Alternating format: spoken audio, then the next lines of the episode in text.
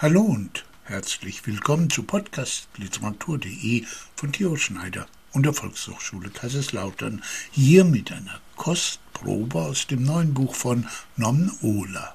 Es heißt Der stärkste Stoff und ist ein Sachbuch. Der Untertitel lautet Psychedelische Drogen, Waffe, Rauschmittel, Medikament. Und genau darum geht es auch. Erschienen ist es am 7. September 2023 im Verlag Kiepenheuer und Witsch in Köln. Non Ohle ist nicht nur Journalist und Sachbuchautor, sondern eben auch Autor von Romanen. Wenn Sie die noch nicht kennen, haben Sie aber vielleicht in den letzten Jahren von seinem Welterfolg gehört. Auch ein Sachbuch, in dem er den weithin unbekannten Drogen-, Geh- und Missbrauch der Nazis beschrieben hat. Nomola wurde 1970 in Zweibrücken geboren. Dort ist er aufgewachsen und hat Abitur gemacht.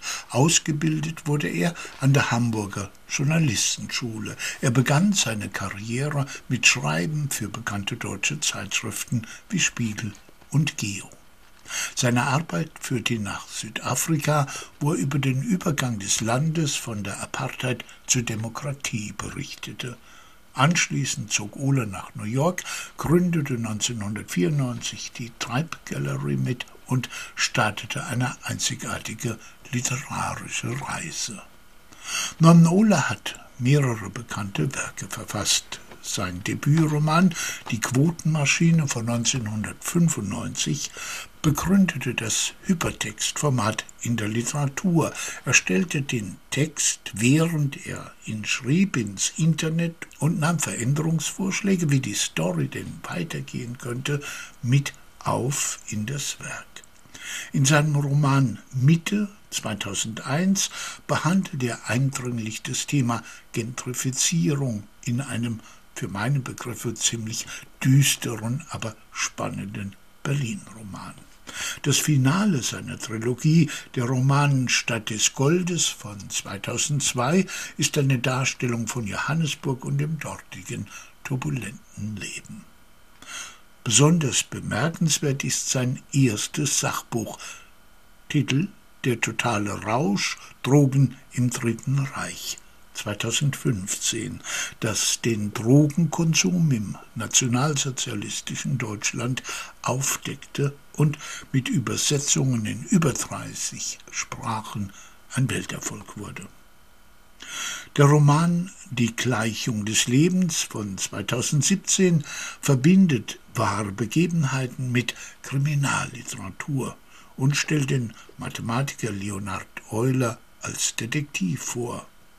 Während Harro und Libertas eine Geschichte von Liebe und Widerstand 2019 die Geschichte der größten Widerstandsgruppe gegen Hitler erzählt. Der Schriftsteller ist bekannt für seine Fähigkeit, Realität und Fiktion zu vermischen. Seine Werke zeichnen sich durch ihre scharfsinnige Erforschung von soziopolitischen Themen aus. So, Zitat eines Kritikers, lassen Ohlers Werke einen die Geschichte aus einer neuen und unerwarteten Perspektive betrachten. Non Ohler hat mehrere Auszeichnungen und Stipendien erhalten, unter anderem den Martha-Saalfeld-Preis und den Pfalzpreis für Literatur. Er war als Stadtschreiber in Ramallah und auch in Jerusalem tätig, wo er Yasser Arafat interviewt hat. 2008 war er Co-Autor für den Film Palermo-Shooting von Wim Wenders, der als Beitrag im Wettbewerb der Filmfestspiele von Cannes lief. 2009 schrieb er zusammen mit Dennis Hopper das Drehbuch Kilo. Non Ola neuestes Buch, Der stärkste Stoff, beleuchtet die Entwicklungsgeschichte des LSD und verwandter Drogen. Non Ola lebt in Berlin. Und nun zum Buch. Der stärkste Stoff? Nun ja, lassen wir mal offen, ob nicht doch russisches Roulette oder Sophia Loren noch viel stärkere Stoffe als psychedelische Drogen sind. Also, das neue Buch von Namen Ohler wird, so viel kann man schon vorab sagen, nicht ganz so viele überraschende, verblüffende, bislang unbekannte Erkenntnisse liefern wie sein Buch über die Nazidrogen, von den Millionen Pervitin-Tabletten beim Frankreich-Feldzug bis zu Hitlers Screwball-Cocktails. Aber das war auch gar nicht beabsichtigt. Der stärkste Stoff bietet einen ausführlichen, wissenschaftlich soliden, prima lesbaren, passagenweise sogar mit Page-Turner-Qualitäten gesegneten Überblick im Stil des New Journalism über Entdeckung, Erforschung, Geh- und Missbrauch und politische Instrumentalisierung psychedelischer Drogen. Es geht also hauptsächlich um LSD, auch etwas um Mescalin, Magic Mushrooms und einige andere chemisch hergestellte Stoffe und dabei durchaus auch um einiges Überraschendes, das bislang, wenn überhaupt, nur Fachleuten bekannt war. Norman Ohler präsentiert seinen Stoff in vier Hauptkapiteln, die Verwendungsweisen der Drogen grob sortieren, als Medikamente, als Waffen und als Rauschmittel. Und viertens in einem sehr eindringlichen, emotionalen und persönlichen Bericht mit dem Titel LSD für Mama. Dazu gibt es ausführliche Anhänge mit Bibliografie, Anmerkungen und Literaturhinweisen. Schon das erste Kapitel, in dem die Erfindung und Produktion von LSD das bekanntlich ein Derivat des Getreidepilzes ist, der Mutterkorn genannt wird und höchstwahrscheinlich schon unseren keltischen Vorfahren himmlische oder höllische Trips bescherte. Schon dieses erste Kapitel also deckt eine unheilvolle Allianz auf, nämlich zwischen dem Chef der Schweizer Pharmafirma Sandoz und den Nazis. Norman Ohle hat die Beweise für diese willfährige Zusammenarbeit in den Firmenarchiven der Pharmafirma Novartis gefunden, die Sandoz aufgekauft hatte. Während die Versuche der Nazis, synthetische Drogen als Mittel der Folter und zur Wahrheitssuche einzusetzen, vom Sieg der Alliierten beendet wurden, begann mit Kriegsende sehr bald die Experimentiertätigkeit der Amerikaner mit LSD als Waffe, wobei sie jene Nazi-Wissenschaftler zu Hilfe nahmen und förderten, die schon vorher Erfahrungen damit bei der Folter von KZ-Häftlingen gesammelt hatten. Bald begannen also auch wilde Zeiten in CIA-Quartieren, wo sie eigene unwissende Kollegen auf den Trip schickten, um deren Reaktionen zu studieren inklusive mysteriöser Todesfälle. Und die Einrichtung von sogenannten Safe Houses, also geheimen Wohnungen, in die Prostituierte ihre Opfer lockten, um sie mit Sex und Drogen abzufüllen, während in einem verborgenen Nebenraum ihre verbalen Ergüsse von der CIA abgehört wurden. Das dritte Kapitel ist psychedelischen Rauschmitteln als sozusagen Fun-Artikeln gewidmet. Wie zum Beispiel die Magic Mushrooms, die in Mexiko aus Kuhfladensprossen in die Staaten kamen und wie dort das LSD in Woodstock und Hollywood Karriere machte, von Gary Grant über Timothy Leary, die Autoren der Beat Generation und Jimi Hendrix oder John Lennon. Das Kapitel präsentiert uns auch ein ziemlich unappetitliches Bonbon nämlich die Schleimspur, die Elvis 1970 im Büro von US-Präsident Nixon hinterließ, dem er sich als Drogenbekämpfer anbietete.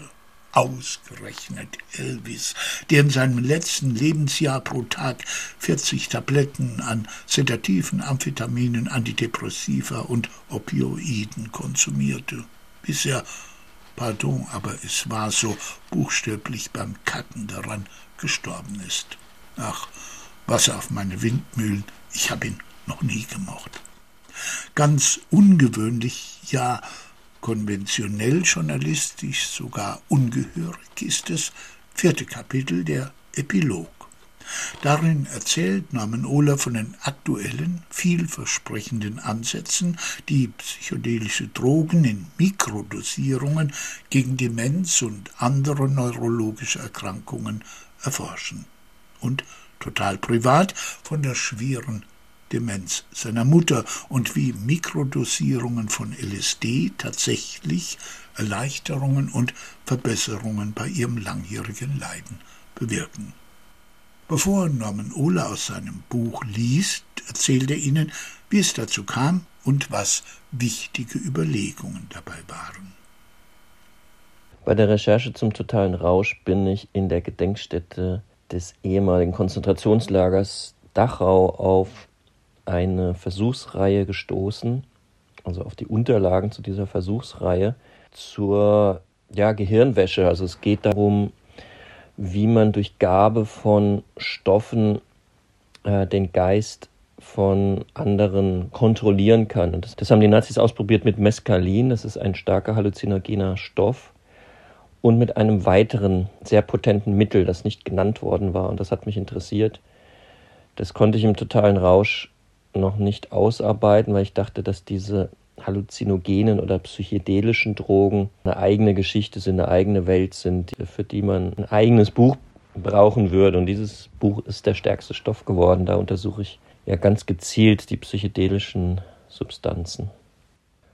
Über dieses Feld ist schon einiges geschrieben worden, aber es gibt dabei stets eine Lücke. Also viele Leute schreiben darüber, wie Hoffmann 43 das LSD entdeckt hat und setzen dann wieder ein, irgendwann 60er Jahre, als Leary, Timothy Leary, der Harvard-Professor, es übertrieben hat und meinte, jeder solle LSD nehmen und dann gibt es Frieden auf Erden. Aber was ist eigentlich in der Zeit zwischendrin passiert?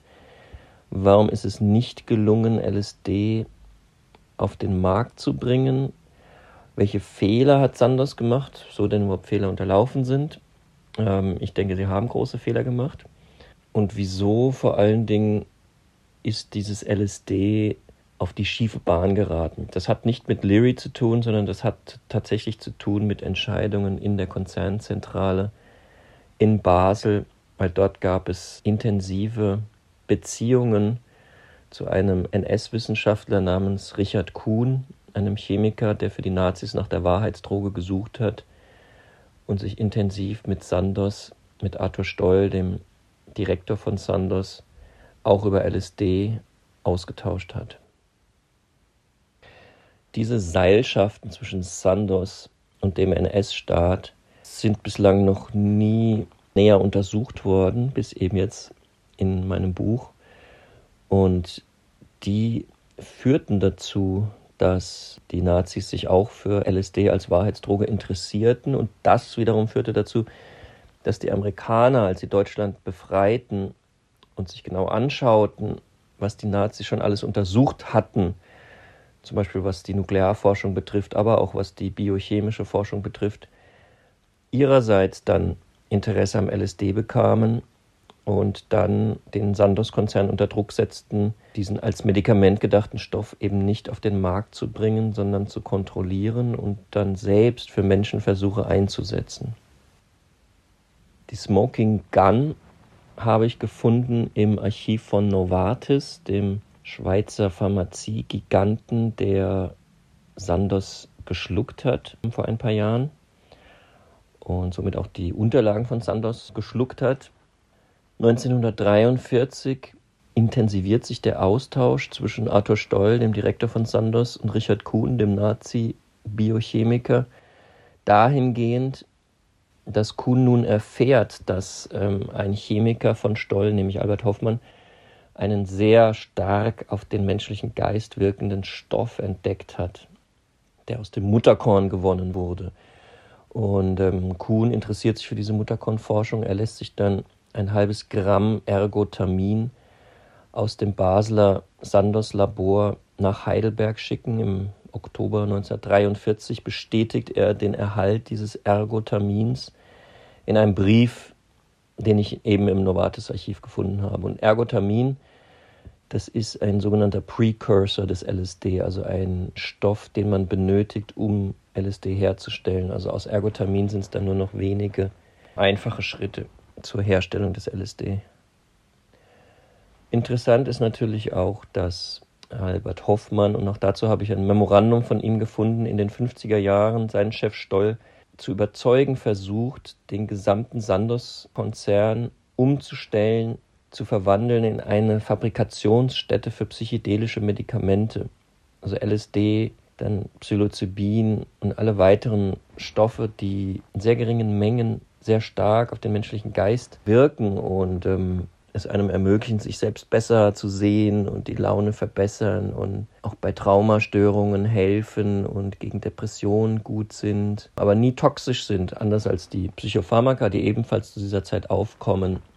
Sind eben Stoffe, die sind toxisch, die machen süchtig, die dämpfen irgendwie ab. Während des LSD, die, also die psychedelischen Medikamente, haben genau den gegenteiligen Effekt, die gucken sozusagen hin. Das sind mehr wie Taschenlampen im Gehirn, nicht wie Decken, mit denen man alles, was Unangenehmes überdeckt, ja, weil das Unangenehme ist ja dann immer noch da, während bei LSD wird mit der Taschenlampe hingeleuchtet und dann sieht man, wovor man zum Beispiel Angst hat und erkennt das und versteht vielleicht, dass man davor gar keine Angst haben muss. Ja, so funktionieren diese psychedelischen Medikamente. Und die werden ja heute ganz aktuell jeden Tag beforscht in Kliniken und Universitäten überall auf der Welt. Ich habe zum Beispiel mit einem führenden Alzheimer-Forscher gesprochen, das ist auch im Buch drin, das Gespräch, der noch vollkommen überfordert ist von den Entwicklungen, sich auch gar nicht auskannte im Grunde, aber auch sagte, dass ein White Paper, das ich ihm vorlegte von einer amerikanischen Firma, das sich mit LSD-Einsatz gegen Alzheimer beschäftigt, sehr fundiert sei und auch Hoffnungen auslösen könnte, dass bald etwas gefunden wird, auch gegen die Demenz. Die Demenz ist in dem Falle auch ein Thema, das mich persönlich angeht, da meine Mutter an Alzheimer leidet und ich ein White Paper der Firma Aloysius während meiner Recherchen zum Buch las, worin behauptet wurde, dass LSD in niedrigen Dosierungen, sogenannten Mikrodosierungen, genau die Rezeptoren, die 5-HT2A-Rezeptoren im Gehirn stimuliert, die durch die Alzheimer-Erkrankung verkümmern.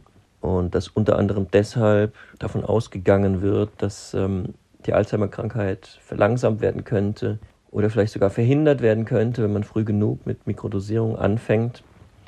Das fand ich interessant, das habe ich mit meinem Vater diskutiert, während ich das Buch schon schrieb. Und ähm, dadurch erhielt das Buch auch eine persönliche Komponente, weil wir beschlossen dann in der Familie, es zu riskieren LSD in Mikrodosierung eigenverantwortlich einzusetzen. Zwar in Abstimmung mit dem Hausarzt, aber der wusste auch nicht so viel darüber. Man ist da leider sehr auf sich selbst gestellt, da der Gesetzesgeber einfach äh, da noch nicht mitdenkt. Ja. Und dieses äh, Experiment, sage ich jetzt mal, oder dieser Heilungsversuch, der fließt dann auch ein in den Epilog des Buches, der heißt LSD für Mama. Ich habe auch dieses Buch, Der stärkste Stoff, quasi im totalen Rauschstil geschrieben.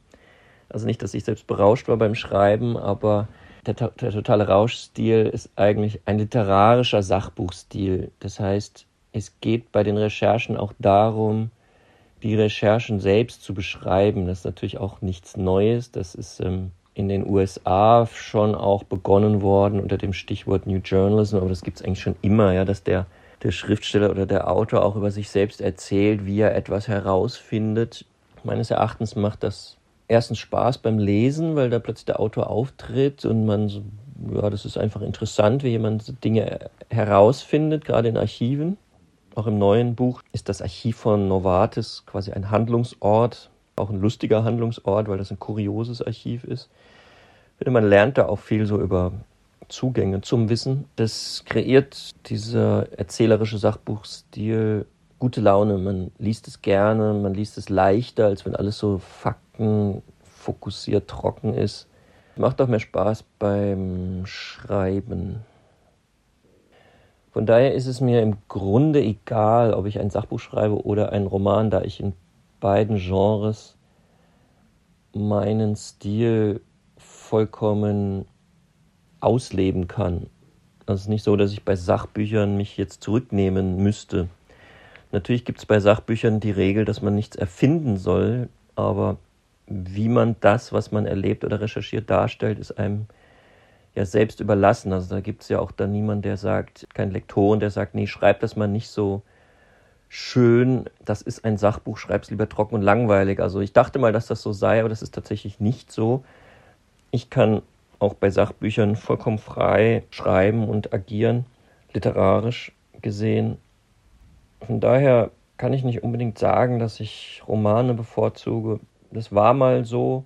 Mittlerweile finde ich beide Genres interessant, wobei ich den Roman immer noch als die Königsform empfinde. Ich finde auch, dass Romane schwerer zu schreiben sind, weil man eben auch erfinden darf. Das macht das Feld weiter.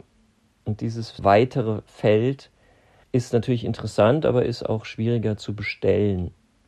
Daher würde ich auf keinen Fall sagen, dass ich keinen Roman mehr schreibe, aber ob jetzt das nächste Projekt ein Roman oder ein Sachbuch ist, das kann ich im Moment noch nicht abschätzen, da ich mich jetzt erst einmal ausruhe. Nun liest Norman Ohler zwei Passagen. Zuerst über die von ihm entdeckte Zusammenarbeit des Chefs von Sandos mit den Nazis und dem ausbeuterischen Verhältnis zu seinem jüdischen Mentor. Danach über LSD für Mama. Die Kunst des Arthur Stoll.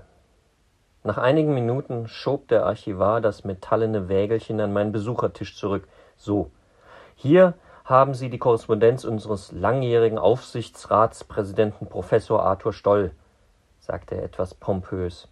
Das war ja gar kein Problem, das kurz für Sie herauszusuchen. Wenn Ihre Anfragen so einfach sind, hält das hier auch niemanden auf. Wohlwollend lächelte er mir zu und zog sich mit den Worten zurück, dass er mich nun allein ließe, weil er zu tun habe. Animiert öffnete ich den ersten der grauen Ordner, nahm die oberste der hellbeigen Kladden heraus und entschnürte sie. Fein säuberlich lag darin Brief um Brief, überwiegend mit Maschine verfasste Korrespondenz, manches auch handschriftlich. Einige der Schreiben waren über einhundert Jahre alt. Es dauerte nicht lange, bis klar wurde, mit wem Stoll besonders intensiv kommuniziert hatte. Mit seinem Mentor, dem Chemie-Nobelpreisträger Richard Wildstetter. Doch es gab eine weitere Person, mit der zahllose Briefe ausgetauscht worden waren.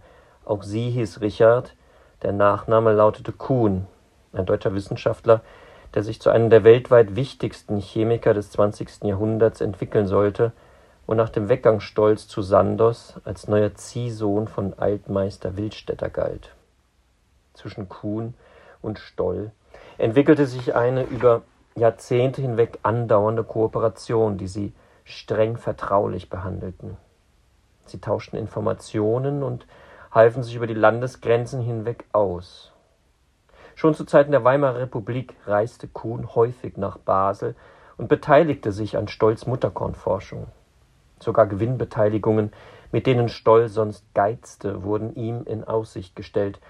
Würde Sandos Produkte herstellen, die auf Kuhns Mithilfe basierten, so sollte eine angemessene Umsatzbeteiligung an das Laboratorium von Herrn Professor Kuhn geleistet werden. Die Firma Sandos wäre bereit, eine angemessene Entschädigung für die Versuche zu leisten und das Gebiet gegebenenfalls zur Weiterbearbeitung dem Laboratorium von Herrn Professor Dr. Kuhn zu überlassen. So wurde Sandos zu einer Art zweitem Labor für den jungenhaft wirkenden, mit wildem, rotbraunem Haarschopf und listigem Lächeln ausgestatteten Richard Kuhn und sein Labor in Deutschland zu einer ausgelagerten Forschungsstätte für Arthur Stoll. Eine Kladde nach der anderen arbeitete ich durch, wobei die Jahreszahlen in den Briefköpfen immer näher an 1933 heranrückten. Wie entwickelten sich diese Freundschaft und wissenschaftliche Zusammenarbeit, als sich die Situation in Deutschland radikal veränderte. Ihr über alles geschätzter Lehrer Wildstätter war Jude, Kuhn, Arier und Stoll Schweizer. Im Juni jenen Jahres, das nicht nur für Deutschland eine unheilvolle Zeitenwende bedeutete, wurde Wildstätter in den USA mit der prestigeträchtigen Willard-Gibbs-Medaille geehrt und als weltweit führender Forscher in der organischen Chemie ausgezeichnet. Im NS-Staat hingegen erhielt der Nobelpreisträger Lehrverbot.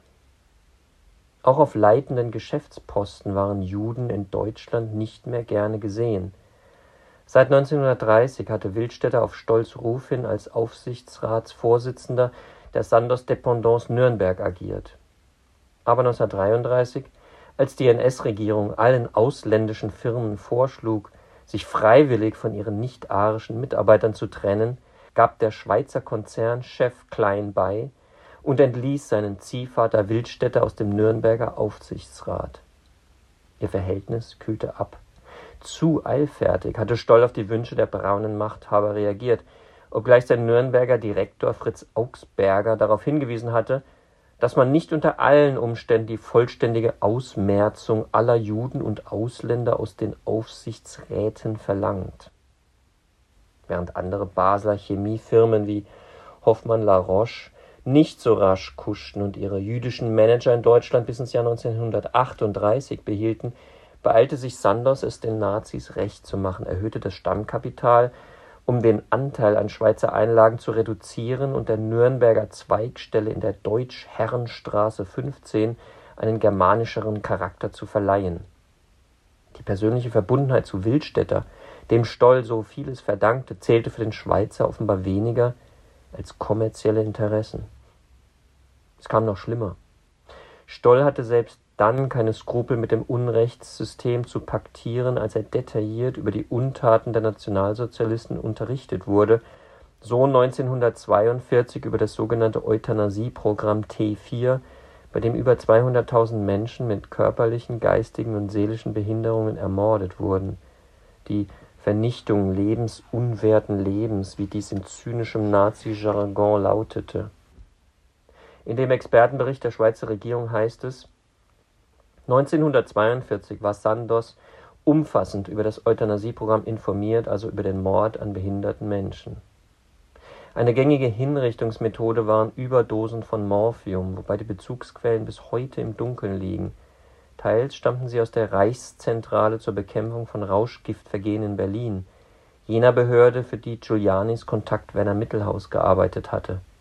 Doch es ist nachgewiesen, dass auch Sandos Opiate an die Massenmörder lieferte. So wie die Schweiz es als Ganzes getan hatte, profitierte Stoll von der verbrecherischen Politik des NS-Systems, der gesellschaftlichen Ausgrenzung Wildstädters und anderer Juden in Deutschland. Dies betraf bei ihm auch die private Ebene. Seinen ehemaligen Mentor nutzte der Pharma-Boss als Zwischenhändler für Kunstwerke, die dessen jüdische Freunde notverkaufen mussten, um sich über Wasser zu halten.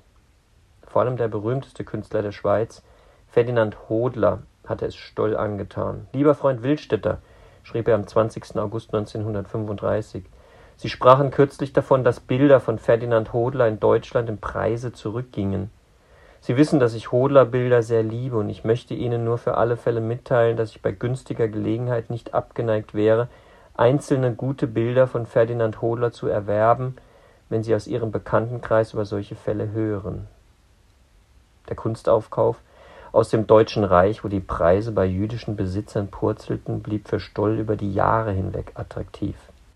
Ich freue mich, dass Sie das Bild, das den holländischen Hafen bei Nacht darstellt, für mich angekauft haben und bitte Sie mir anzugeben, auf welches Konto ich den Betrag über das deutsch-schweizerische Clearing einzahlen soll, schrieb er im Dezember 1938 an Wildstätter.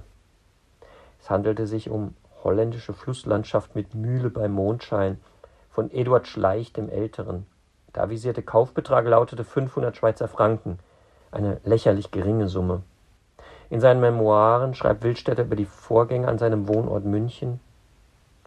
Dort war 1938, als ich die Auswanderung vorbereitete, das Einsammeln von Kunstgut aus nicht-arischen Häusern durch Beauftragte in vollem Gang. Es gab Vertrauensmänner, die darauf ausgingen, sich selbst zu bereichern. Eine Anzahl wertvoller Kunstwerke wanderte nach Basel, wo Stoll die günstigen Zeiten nutzte, um seine Kunstsammlung aufzubauen. Bald besaß er mit über 100 Exemplaren die weltweit größte Kollektion der Gemälde Ferdinand Hodlers, nannte Skulpturen von Rodin sein eigen, Gemälde von Cézanne, Van Gogh, Munch, Liebermann, Korinth und vielen anderen. Was aber geschah mit Richard Wildstätter in diesen Jahren, in denen die Nazis jene Industriebosse reich machten, die ihnen in die Hände spielten?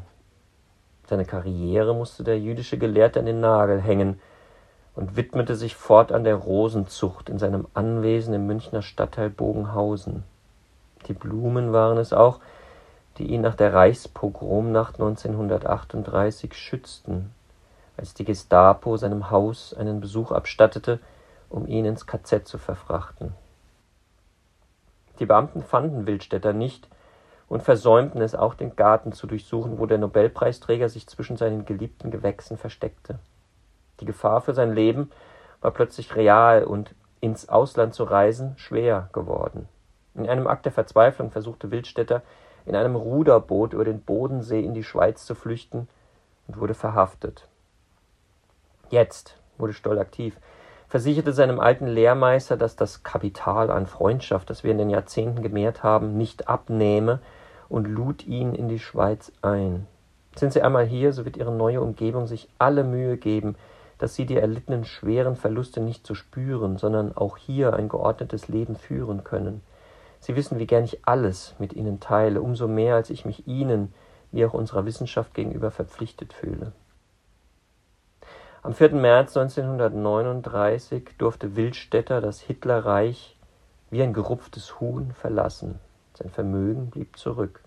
Doch anstatt alles mit ihm zu teilen, band Stoll ihn mit einem Vertrag an sich, den der verarmte, zudem in seiner Schuld stehende Wildstätter kaum ausschlagen konnte. Wir nehmen höflich Bezug auf die vergangene Woche zwischen Ihnen und dem erst unterzeichneten geführten Besprechungen und erlauben uns, das Ergebnis wie folgt zusammenzufassen heißt es in einem Sandos-Schreiben. Sie haben sich bereit erklärt, unserer Firma auf alle ihre zukünftigen Erfindungen auf chemischem Gebiet eine Option einzuräumen. Mit anderen Worten, diese Erfindungen zuerst unserer Firma zur Verwertung anzubieten. Alles, was Wildstetter fortan erdachte, sollte geistiges Eigentum des Basler Konzerns werden können. Das war der Preis, den Stoll für das von ihm organisierte Schweizer Asyl aufrief. So steht uns die ausschließliche Verwertung zu. Insbesondere sind wir berechtigt, das Verfahren zum Patent anzumelden oder, wenn schon Patentrechte bestehen, solche auf uns übertragen zu lassen. Als Gegenleistung wurde Wildstätter mit drei Prozent am Umsatz der von ihm entwickelten Produkte beteiligt, falls diese patentfähig wurden. Des Weiteren erhielt er als Minimalvergütung ein Salär von 1000 Franken im Monat.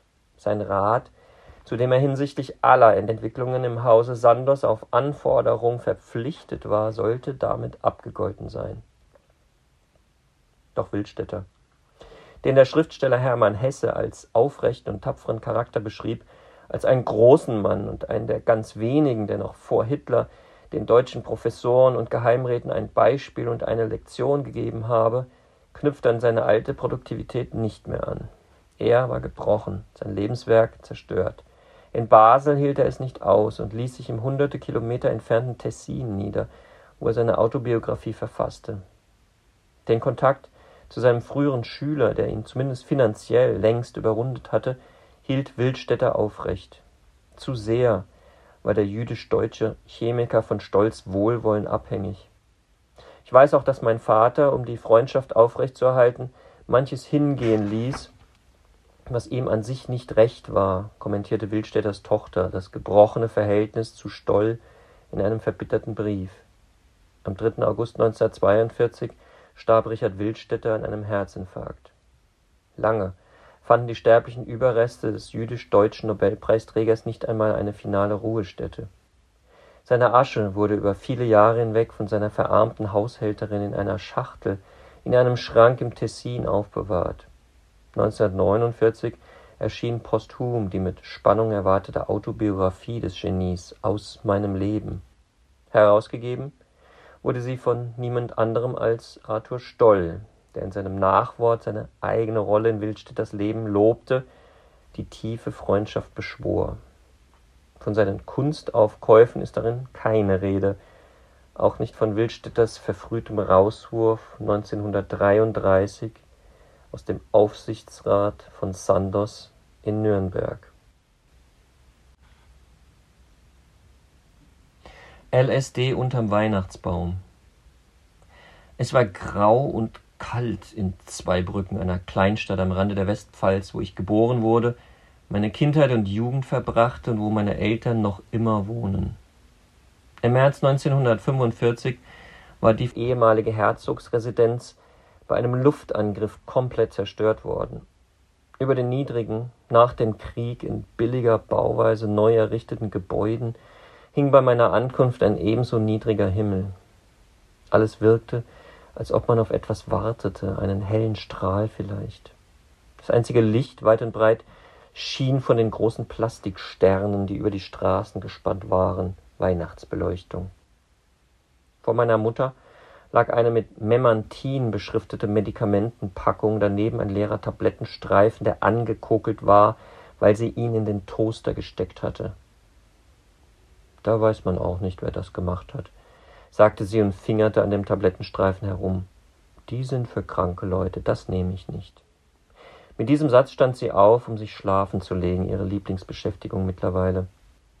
Mein Vater setzte sich zu mir, teilte zwei Gläser aus und schenkte uns zur blauen Stunde, wie meine Eltern die Zeit vor dem Sonnenuntergang immer genannt hatten, einen Tullamore Dew ein, seinen Lieblingswhisky.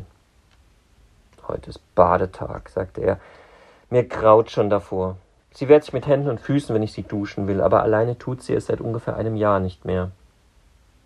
Hast du die Studie gelesen? wollte ich von ihm wissen. Das mit diesem LSD? fragte mein Vater. Als Richter hatte er es bis zum Vizepräsidenten des Pfälzischen Oberlandesgerichts gebracht. Ein Mann des Gesetzes, kein Drogentyp. Eine Garantie, dass es wirkt, gibt es nicht, sagte ich, aber Nebenwirkungen sind bei Mikrodosierung bislang nicht festgestellt worden. Es handelt sich um derart geringe Mengen, dass kein halluzinogener Effekt entsteht, kein Rausch. Aber das Gehirn wird angeregt. Genau die Rezeptoren, die unter Alzheimer leiden. So steht es zumindest in dem White Paper. Ja, ja, sagte er. Könntest du dir vorstellen, Mama hin und wieder eine solche Mikrodosierung zu geben? Es wäre ein geschmackloser, farbloser Tropfen, der zum Beispiel in den Kaffee kommt. Ich soll dir etwas Illegales verabreichen, basierend auf einer Untersuchung? Es ist nicht nur eine, entgegnete ich. Professor Vollenweider ist in Zürich zu ähnlichen Ergebnissen gekommen. Weltweit wird mit großer Erwartung geforscht. Ich finde das merkwürdig, sagte mein Vater. Du willst mir doch nicht erzählen, dass das nicht bis in alle Ecken und Enden hinlänglich untersucht wäre, wenn es Erfolg versprechen würde. Da stecken doch potenziell Milliarden drin. Die Wissenschaft ist in den späten 60er Jahren ausgebremst worden, sagte ich, als das Verbot weltweit durchgesetzt wurde. Ich dachte an Harry J. Anslinger und seinen Mann in Berlin, Arthur Giuliani, und beschloss, wenn genug Zeit war, meinem Vater von meinen Recherchen zu berichten.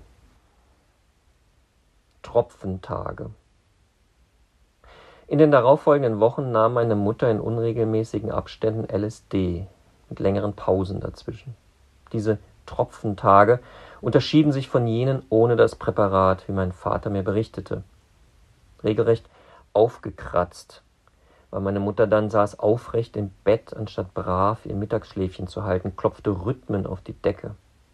Manchmal sang sie oder redete wie ein Buch, lange Sätze, die sie ohne das Lysergsäure-Diethylamid nicht mehr zusammenbrachte. In den darauffolgenden Nächten sprach sie häufiger als sonst im Schlaf, sagte Dinge in einer Komplexität, die mein Vater überraschte und wach hielt. Albert Hoffmann hatte einst nach einem Stimulanzmittel gesucht. Er hatte es im LSD entdeckt, das auch die Dopaminausschüttung verstärkt. Der Tropfen streichelte das Gehirn meiner Mutter, zauberte ihr rote Wangen ins Gesicht, ihre mitunter bedrückende Lethargie und Apathie waren wie weggeblasen. Auf LSD war meine Mama lebendiger, schwerer im Zaum zu halten, schwieriger zu kontrollieren.